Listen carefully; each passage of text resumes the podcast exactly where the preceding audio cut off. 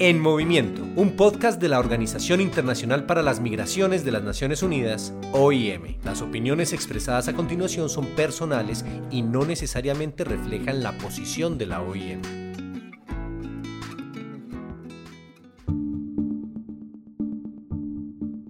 En general, en una situación de crisis, vemos que las personas que están más afectadas ya eran eh, vulnerables antes de la eh, de la crisis y presentaban ciertos factores, digamos, de, riesgo.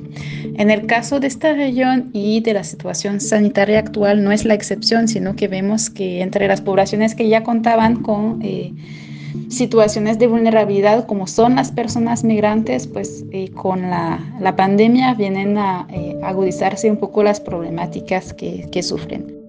Les presento a Alexandra Boni, politóloga y actualmente coordinadora de programa en la Oficina Regional de la OIM. A finales de mayo de 2020, Alexandra y su equipo realizaron un sondeo en Centroamérica y México para conocer cómo estaba afectando la COVID-19 a las personas migrantes en la región. Hoy les contamos algunos de los hallazgos más importantes, así como historias de sus protagonistas. Yo soy Ángela Alarcón, encargada de contenidos digitales de la Oficina Regional de la OIM para Centroamérica, Norteamérica y el Caribe. Bienvenidas y bienvenidos a un episodio más del podcast En Movimiento. El 30 de enero de 2020, el Comité de Emergencias de la Organización Mundial de la Salud declaró el brote de COVID-19 como una emergencia de salud pública de importancia internacional para el 11 de marzo, y debido a los niveles alarmantes de propagación y gravedad, la OMS declaró a la COVID-19 como una pandemia. Desde entonces, las personas migrantes han enfrentado todo tipo de retos. Alexandra nos cuenta.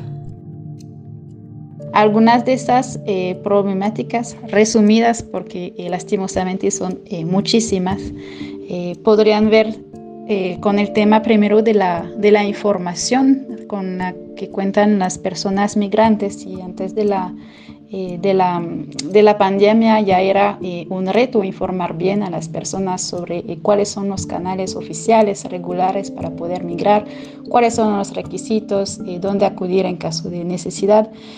ya con la situación actual, con muchas medidas que además evolucionan en el tiempo sobre la restricción de las fronteras, medidas sanitarias, eh, distanciamiento social, etcétera, vemos que las, eh, hacer llegar este mensaje a las personas migrantes, a veces en, su, eh, en un idioma incluso diferente, es, eh, puede ser un reto y no siempre se cuenta con la información que necesitan, ¿no? sobre todo en el caso de las personas varadas, digamos, en un país donde esta información confiable es, es vital. ¿no? Para proyectarse en el futuro e incluso tomar, eh, tomar una decisión.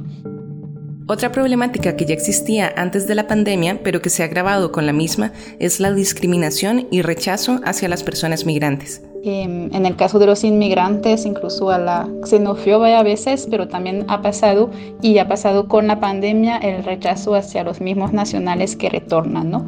Esto se ha eh, agudizado porque al algunos sentimientos que ya existían, se sumó con la pandemia el hecho que em, algunas comunidades asociaran los migrantes, en este caso muchas veces migrantes retornados, eh, con un posible riesgo para la salud de la comunidad, cuando esto, em, la evidencia muestra que eh, definitivamente no es cierto. Entonces em, se ha generado esas, eh, esas falsas ideas, digamos, que perjudican a, a la comunidad y a los migrantes para su reintegración y su protección. Y por supuesto, el otro gran problema es el acceso a los servicios de salud. Conocíamos que había obstáculos eh, por diferentes razones para acceder a diferentes servicios de salud por parte de la población eh, migrante.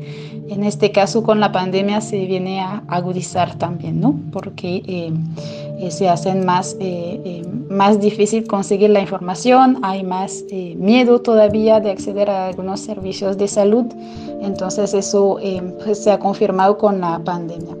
Y finalmente está el impacto económico de la pandemia en las personas migrantes. la generación de, de, ingresos y todo el tema laboral. ¿no? ya previo a la pandemia veíamos que en general, entre los riesgos y dificultades que sufren los migrantes es para conseguir un trabajo eh, decente, generar un, un, ingreso, que es el objetivo en su mayoría de su, eh, de su migración.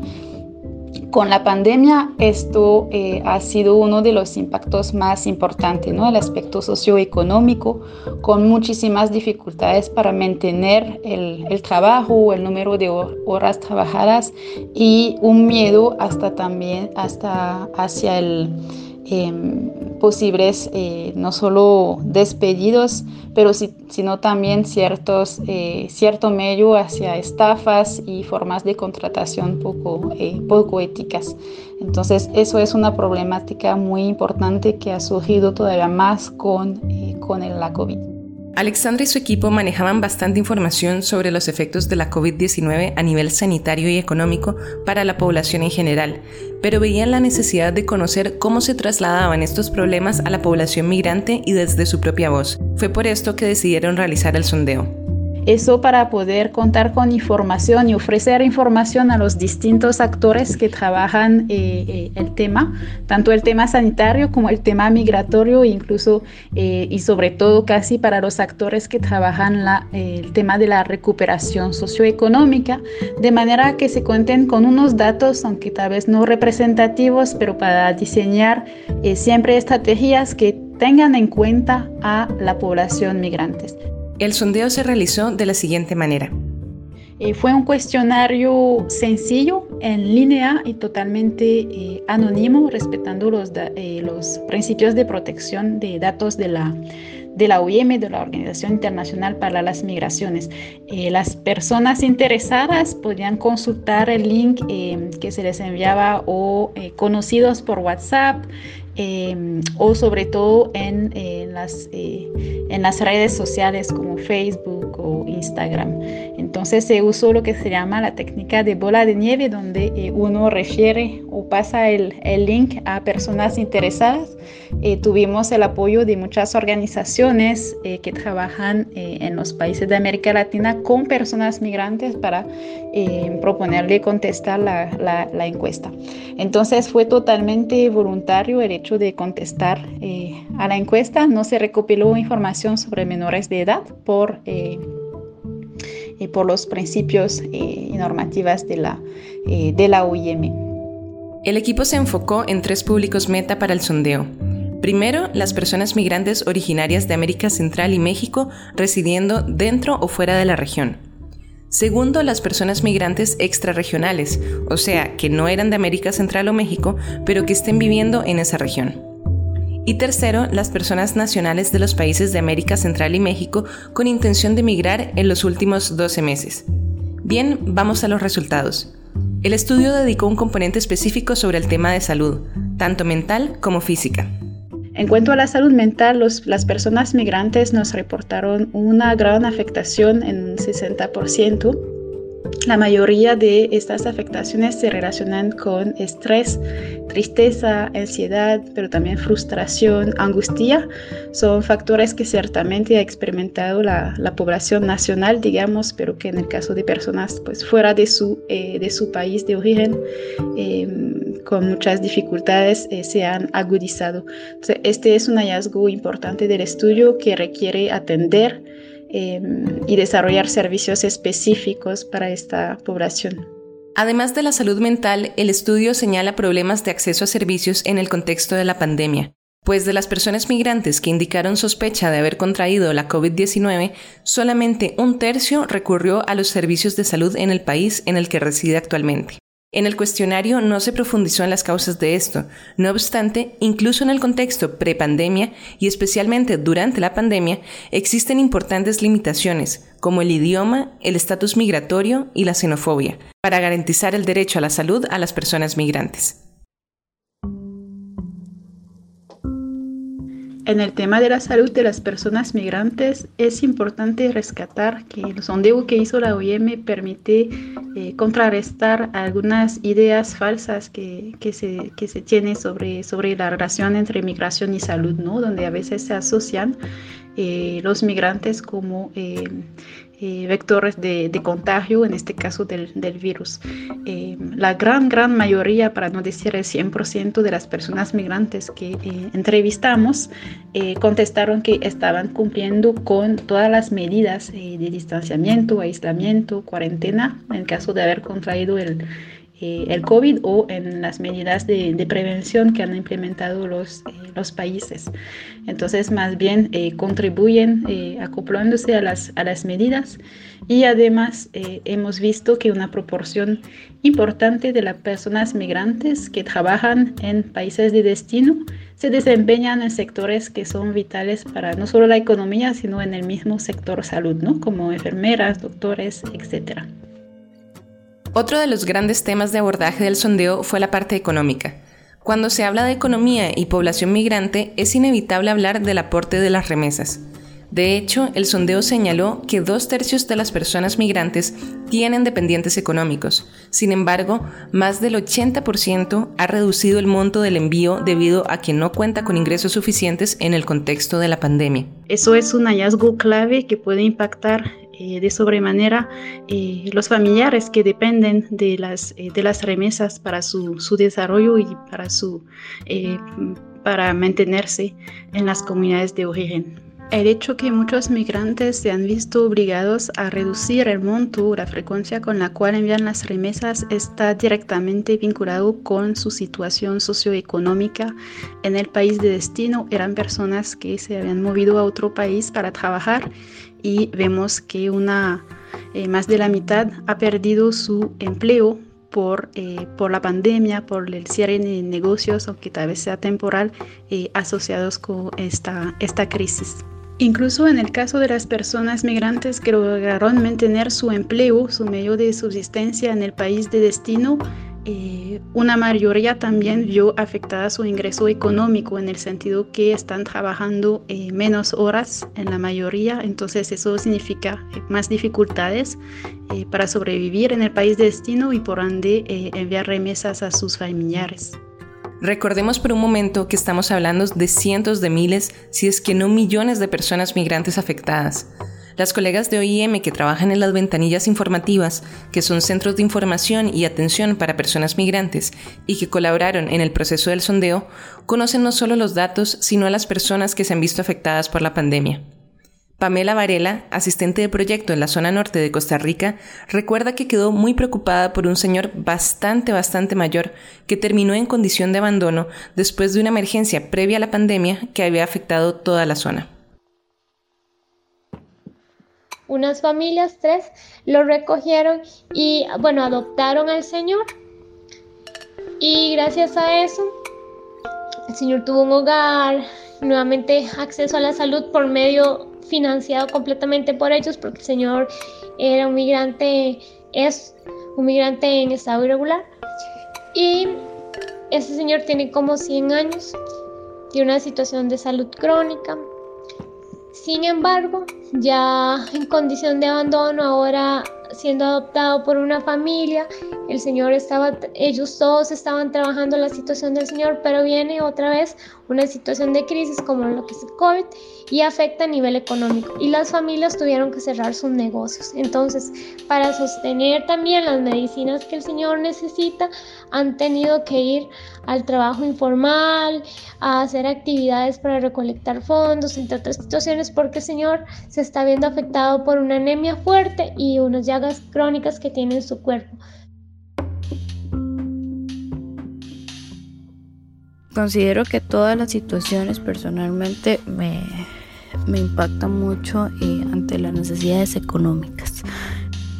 Escuchamos ahora a María Fernanda López, promotora local de la OIM y quien está a cargo del Centro Municipal para Migrantes en la Municipalidad de Desamparados en Costa Rica. Entre muchas otras personas que ha asistido, María Fernanda recuerda a una señora de 30 años, jefa de hogar, con una personalidad que ella llama emprendedora. Desde la municipalidad y la OIM hicieron todo lo posible para poder apoyarla en su emprendimiento, al punto de lograr conseguir una patente y buscar un lugar donde ella pudiera poner su negocio. Bueno, buscamos ayuda de otros, eh, otras organizaciones para inyectar un poco de capital a ese, eh, a ese emprendimiento y la pandemia llegó como una ola y le arrebató absolutamente todo. No me identifico tanto por ella, sino porque siento que eh, todos hicimos un esfuerzo muy grande y, y si yo me siento afectada porque todo ese esfuerzo fue arrebatado por el coronavirus, COVID-19, este, ella lo debe de sentir peor. Sus ingresos empezaron a ser cero. Eh, tuvimos que buscar vivienda luego porque pues las personas no no no tuvieron esa sensibilización y fue corrida de su casa o se intentó, ¿verdad? Eh, correrla de la casa lo más antes posible. Todo se complicaba más y más, y María Fernanda sentía frustración e impotencia al ver la situación de la señora.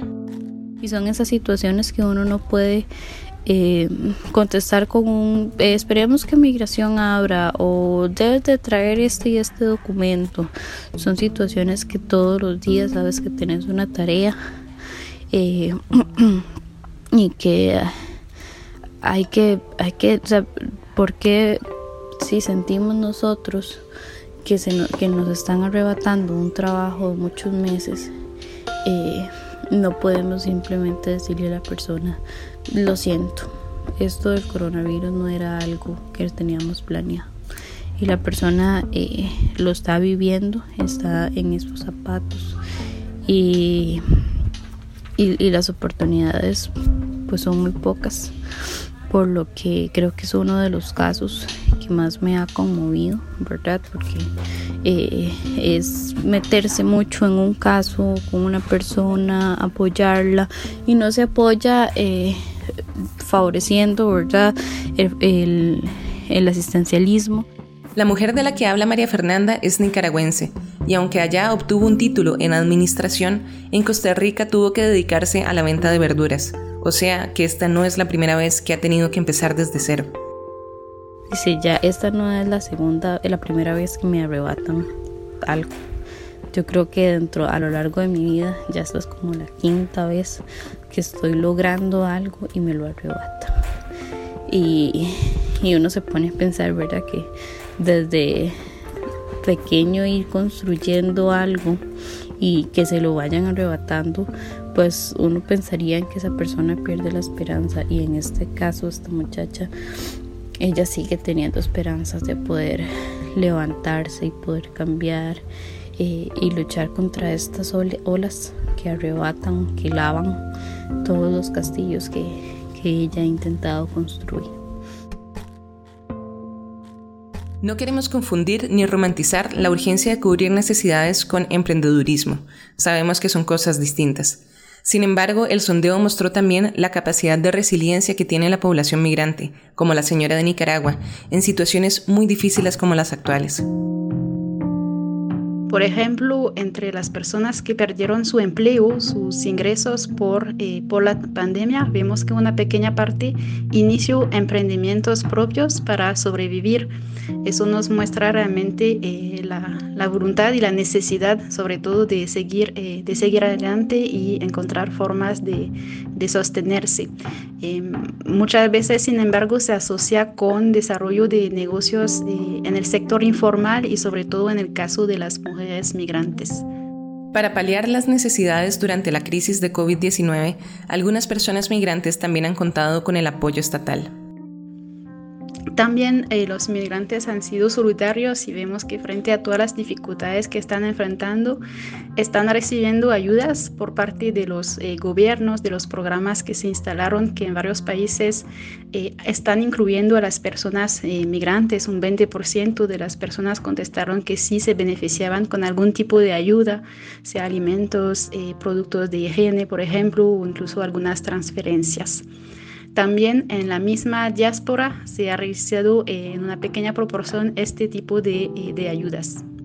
Si quieres conocer todos los resultados del sondeo, te invitamos a visitar la biblioteca virtual del Hub Regional de Conocimiento sobre Migraciones y buscarlo como Efectos de la COVID-19 en la población migrante. También lo puedes encontrar en la descripción de este episodio. Gracias por escuchar.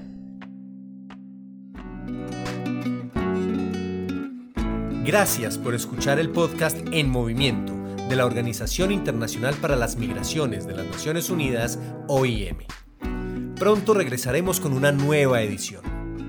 Para más información sobre migración en Centroamérica, Norteamérica y el Caribe, le invitamos a visitar www.rosanjose.iom.int o a seguirnos en nuestras redes sociales.